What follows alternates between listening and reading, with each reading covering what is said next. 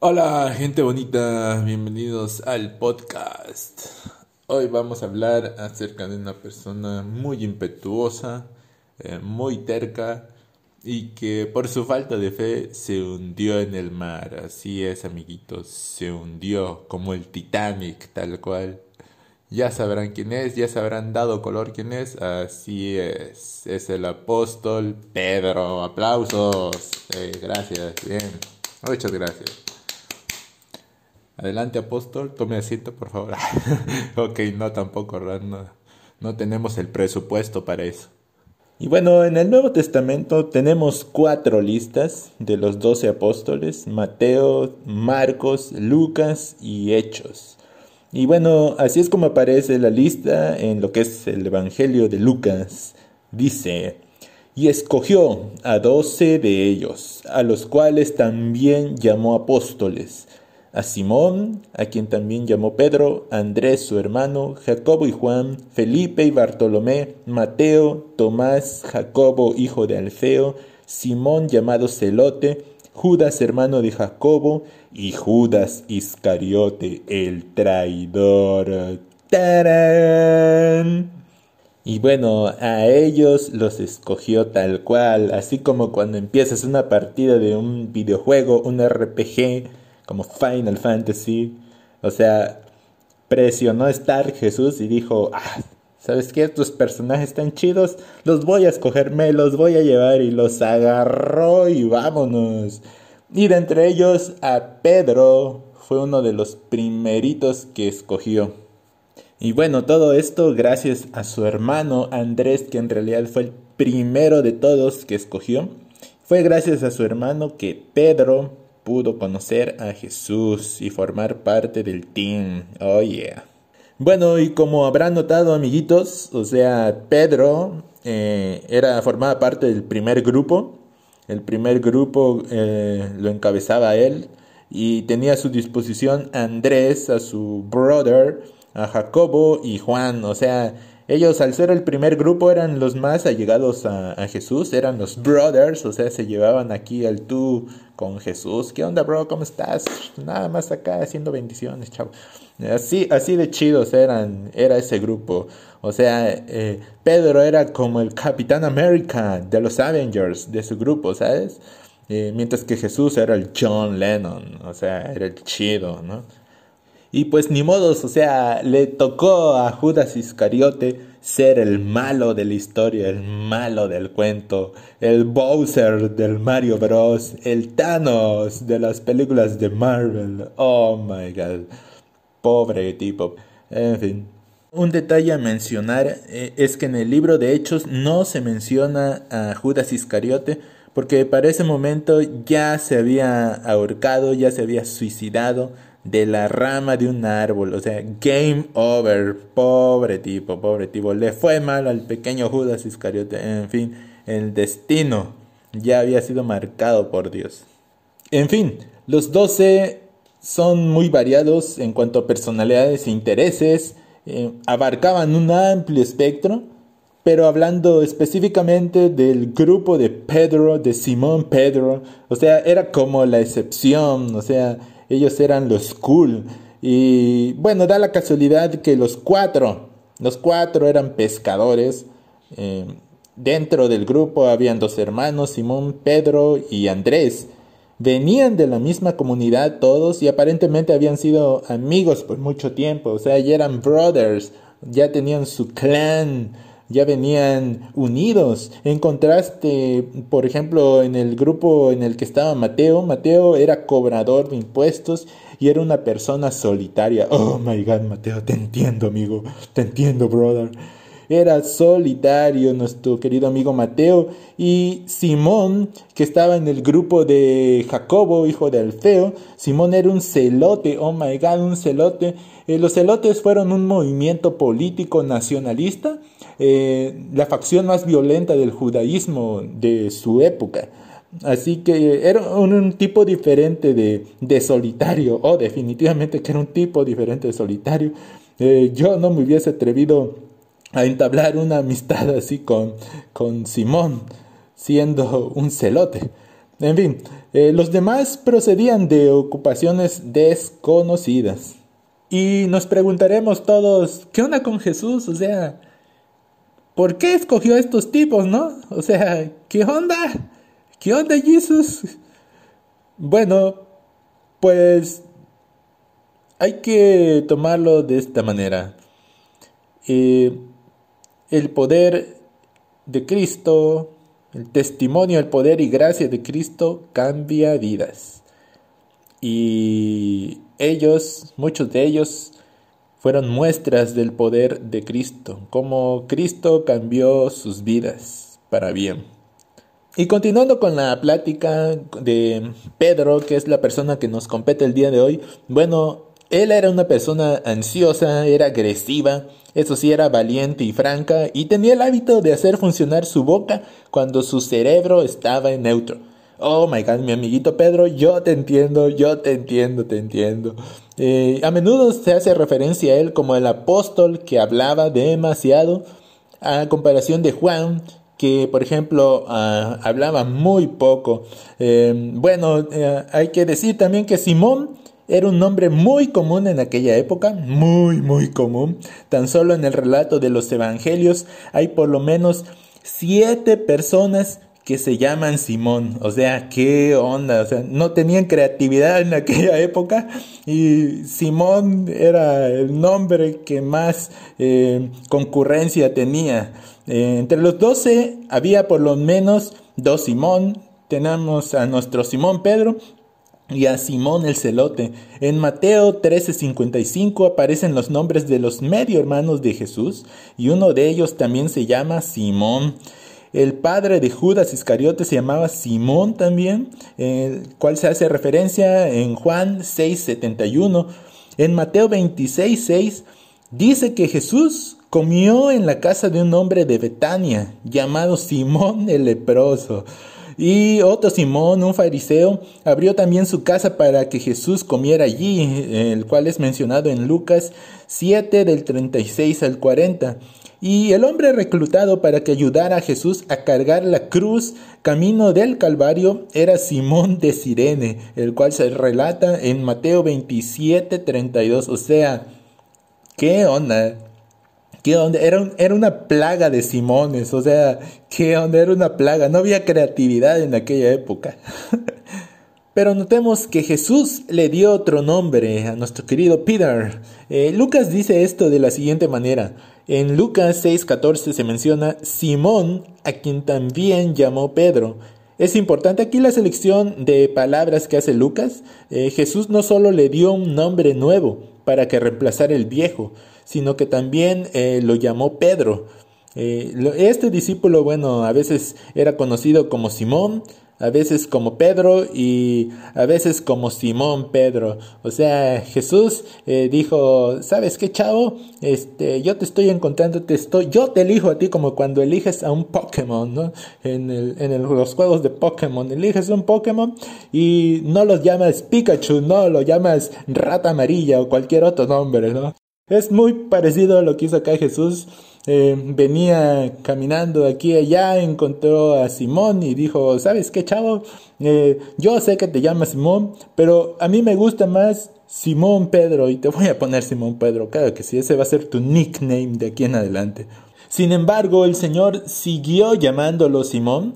Eh, esto ocurría en las escrituras por lo general cuando Pedro hacía algo que necesitaba ser censurado y corregido, entonces el Señor eh, jalaba la correa, ¿no? Y decía, a ver, eh, Simón, Simón, tal cual, ¿no? Y el sobrenombre era muy importante, y el Señor tuvo una razón específica para ponérselo. Por naturaleza, Simón era impetuoso, inconstante y poco digno de confianza. Oh my God, lo siento si muchos se sintieron identificados en estos momentos. Eh, siento que se estén lamentando. Yo me lo estoy lamentando en estos momentos, pero bueno, hay que seguir con la vida, echarle ganas. Y bueno, Simón tendía a hacer grandes promesas que no podía cumplir. Era de aquellas personas que se entregan de cuerpo y alma a una cosa, pero que se rinden antes de terminarla. Por lo general, era el primero en entrar y demasiado a menudo era el primero en salir. Cuando Jesús lo encontró, se ajustaba a la descripción que hace Santiago de un hombre de doble ánimo, inconstante en todos sus caminos, como se menciona en Santiago 1.8.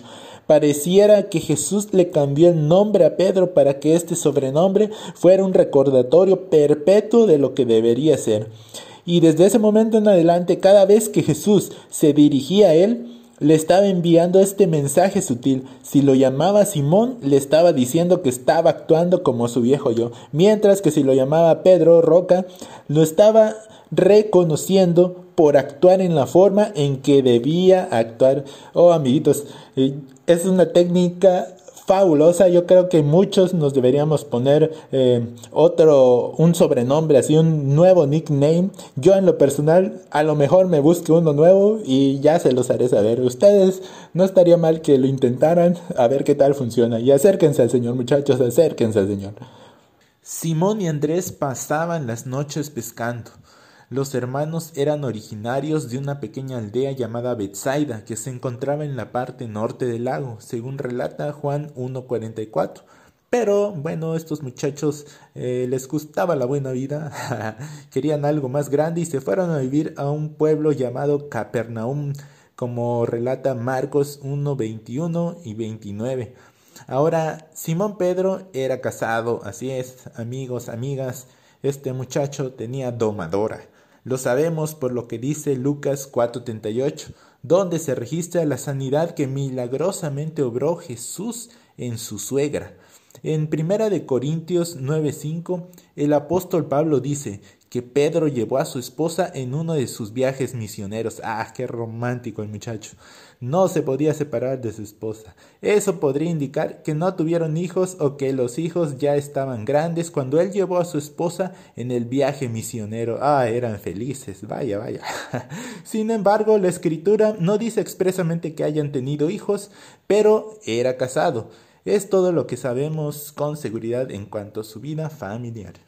En fin, algo que ya sabemos es que Simón Pedro obviamente era el líder de los apóstoles, y no solo por el hecho de que su nombre encabeza todas las listas donde aparecen los doce, eh, también se tiene una afirmación explícita de Mateo 10.2 que dice, los nombres de los doce apóstoles son estos, primero Simón, llamado Pedro. Bueno, eh, o sea, la palabra traducida primero en este versículo que acabo de leer eh, es el término griego protos, el cual no se refiere al primero en la lista, sino al primero en importancia em, como un líder de un grupo. El liderazgo de Pedro se hace claramente evidente en la forma en que habitualmente actúa como el vocero de todo el grupo, siempre está en el primer plano tomando el liderazgo. Eh, parece haber tenido una personalidad naturalmente dominante y Jesús decidió darle un buen uso a ese don natural entre los dos. Después de todo, fue el Señor quien lo escogió para que Él fuera el líder. Ahora sí que como las tortugas ninjas, el maestro Splinter con Leonardo, lo mismo acá. O sea, el Señor con Pedro. Y fue formado y capacitado por el designio soberano de Dios para que fuera el líder. Es más, el propio Jesús lo formó y entrenó para que lo fuera. Por lo tanto, cuando observamos a Pedro, estamos viendo cómo Dios forma un líder. Y el nombre de Pedro es el más mencionado en los Evangelios aparte del nombre de Jesús. Nadie habla con tanta frecuencia como Pedro y a nadie se refiere al Señor con más frecuencia que Pedro. Ningún discípulo es censurado tanto por el Señor como lo es Pedro y ningún otro discípulo censuró a Jesús como lo hizo Pedro, según se relata en Mateo 16, 22. Y bueno, ningún otro confesó a Jesús tan decididamente o reconoció su señorío tan explícitamente como Pedro, como tampoco ningún otro discípulo negó a Jesús con tanta fuerza o tan públicamente como Pedro. Eh, nadie es alabado y bendecido por Jesús como lo fue Pedro, y fue Pedro el único a quien Jesús llamó Satanás. Así mero, amiguitos. El Señor tuvo cosas más duras que decirle a Pedro que a ninguno de los otros. Y podemos ver en la vida de Pedro tres elementos claves que hacen a un líder de verdad. la materia prima adecuada, las experiencias de vida acumuladas y las cualidades de carácter adecuadas. Y la primera de todas es la curiosidad, una característica fundamental en el liderazgo, pues las personas que están contentas con lo que no saben, que se sienten felices de su ignorancia sobre lo que no entienden, que son complacientes sobre lo que no han analizado y que se sienten confortables viviendo con problemas no resueltos, no pueden liderar. Los líderes deben tener una curiosidad insaciable, deben ser personas hambrientas de encontrar respuestas. El conocimiento, amigos, es poder. Quien tiene la información es el que tiene ventaja. Si usted quiere encontrar un líder, busque a alguien que hace las preguntas correctas y que sinceramente busca las respuestas. En fin, de que nuestro amigo Pedrito, como quien dice, era un preguntón. Así tal cual, por lo general era el que le pedía al Señor que le explicara sus frases difíciles de entender. Eh, fue Pedro quien le preguntó cuántas veces eh, tenía que perdonar al prójimo. Eh, fue Pedro quien preguntó cuál sería la recompensa que tendrían los discípulos por haber dejado todo para seguir a Jesús. él también preguntó acerca de la higuera que se había secado. Y fue Pedro quien le hizo también preguntas al Cristo resucitado. Eh, siempre quería saber más, entender mejor y esa clase de curiosidad eh, es un elemento fundamental eh, de, su, de su liderazgo y de un verdadero líder. El otro ingrediente, el segundo ingrediente es la iniciativa. Una persona que no tiene una iniciativa nunca va a eh, lograr eh, sus metas, sus cosas, porque no tiene la decisión ni siquiera de empezar. Eh, la persona debe tener el impulso, la ambición, la energía y un verdadero líder debe ser la clase de persona que hace que las cosas ocurran. Es un iniciador. Pedro no solo hacía preguntas, no solo era un preguntón, amiguito, sino que por lo general también era el primero en contestar cualquier pregunta que Jesús le hiciera. Eh, a menudo entraba con paso firme en terrenos escabrosos. Haz de cuenta el compañerito que del salón que al que todo mundo le cae mal porque siempre anda preguntando, siempre anda diciendo esto, pero ¿saben qué, amiguitos? Ese niño va a llegar a ser líder. Así que abusados, aguas. Y bueno, nuestro amiguito Pedro obviamente tenía el material necesario para hacer de él un líder con toda esta impetuosidad que él tenía. Eh, y bueno, ya es mejor trabajar con un hombre así que tratar de motivar a alguien que es pasivo e indeciso. Y como dice el dicho popular, es mucho más fácil suavizar a un fanático que resucitar a un muerto. Hay personas a las que hay que arrastrarlas para que avancen, y Pedro no era de esos. Él siempre quería avanzar, trataba de saber lo que no sabía y entender lo que no entendía. Era el primero en hacer preguntas y el primero en tratar de responder a las preguntas. Siempre tomaba la iniciativa, aprovechaba el momento y embestía. Este es el sello de un liderazgo, señores. Una persona que no se deja vencer, que si cae una vez se levanta, cae por segunda vez se vuelve a levantar, amiguitos. Nosotros tenemos mucho que aprender de nuestro amiguito Pedro y de cómo Jesús lo formó y lo moldeó para ser una roca. Y bueno, Jesús necesitaba entrenar a nuestro amiguito Pedro, tal cual como en un juego RPG, necesitaba que nuestro amiguito Pedro subiera de experiencia y obtuviera las habilidades necesarias para avanzar. Eh, necesitaba ser adiestrado, pulido y madurado, porque para hacer la obra que Cristo tenía para él necesitaba brío y desenvoltura, valor para ponerse de pie en Jerusalén en Pentecostés y predicar el, Evangelio frente a la misma gente que había llevado a la muerte a su propio Mesías. Qué valor, señores. Pero Pedro era la clase de persona que, podía ser adiestrada para tomar esa clase de valiente iniciativa. Y hay un tercer elemento que conforma un verdadero líder y es el compromiso y la participación pues un verdadero líder está siempre en el campo de la acción, eh, siempre va a la batalla delante de sus seguidores, eh, no se sienta atrás y le dice a los demás lo que hay que hacer mientras ellos viven una vida cómoda lejos del fragor de la batalla. No, señor. Por eso eh, precisamente la gente sigue a los líderes porque los líderes arrastran una energía a su alrededor, van por la vida con tal ímpetu que se ve una nube de polvo a su alrededor. Y la gente no puede seguir a alguien que se mantiene a la distancia. Y este compromiso, eh, esta participación eh, que se menciona como características de un verdadero líder, lo podemos ver en Pedro una noche que Jesús fue a los discípulos en medio del mar de Galilea caminando sobre el agua mientras se desarrollaba una tormenta violenta. Y adivinen quién fue el discípulo que saltó primero de la barca, obviamente fue Pedro, y ha de haber pensado que era el Señor, él pensó, es el Señor, eh, y pensó seguramente, y yo estoy aquí cuando debo estar en medio de la acción, mientras los otros discípulos se preguntaban si no estarían viendo un fantasma. Eh, entonces Pedro dijo, Señor, si eres tú, manda que yo vaya a ti sobre las aguas. Y Jesús le respondió, ven. Y antes que los demás se dieran cuenta, Pedro estaba fuera de la barca, caminando sobre las aguas. El resto de los discípulos seguían aferrados a sus asientos, tratando de que la tormenta no los arrastrara fuera del bote. Pero Pedro saltó afuera sin, pensar, sin pensarlo dos veces. Eso, señores, es compromiso, un compromiso serio. Solo después que hubo abandonado la embarcación y caminado cierta distancia, se dio cuenta del peligro y empezó a hundirse.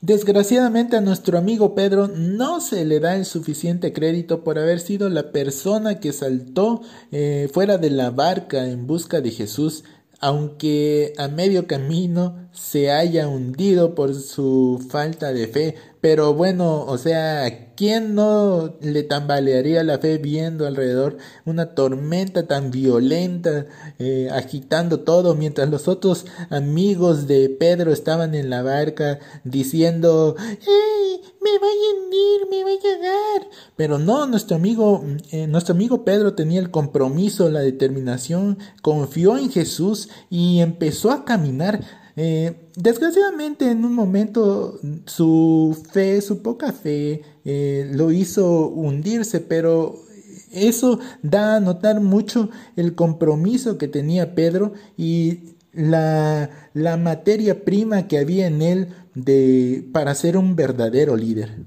Y esa era la clase de fibra de la que Pedro estaba hecho. Esas son las características de un líder. Y Jesús lo había visto, había visto el deseo insaciable de saber, eh, su disposición para tomar la iniciativa y una pasión para involucrarse personalmente.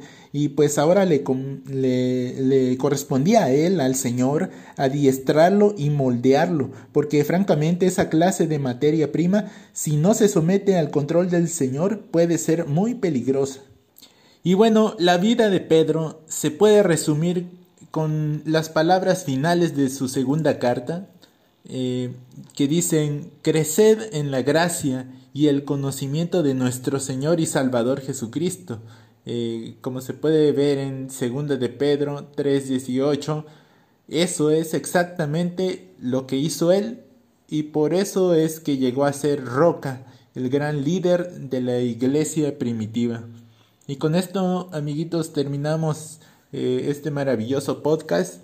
Esperamos eh, que hayan aprendido, al igual que su servidor, de, la vida de Pedro, de sus características como líder, de lo que vio Jesús en él, de cómo sucedió el encuentro y cómo eh, Jesús agrupó a sus doce discípulos eh, y cómo desde el inicio vio en Pedro esas características que lo formaron como líder. Y esperemos que todos nosotros podamos aprender eh, de él, de, de Pedro y de cómo Dios tomó las decisiones correctas para hacer de él una roca. Eh, bueno, es todo amiguitos, espero que les haya gustado el podcast, espero que hayan aprendido, que eh, hayan tenido un momento divertido y pues eh, ya veremos si nos estamos viendo por acá en el futuro.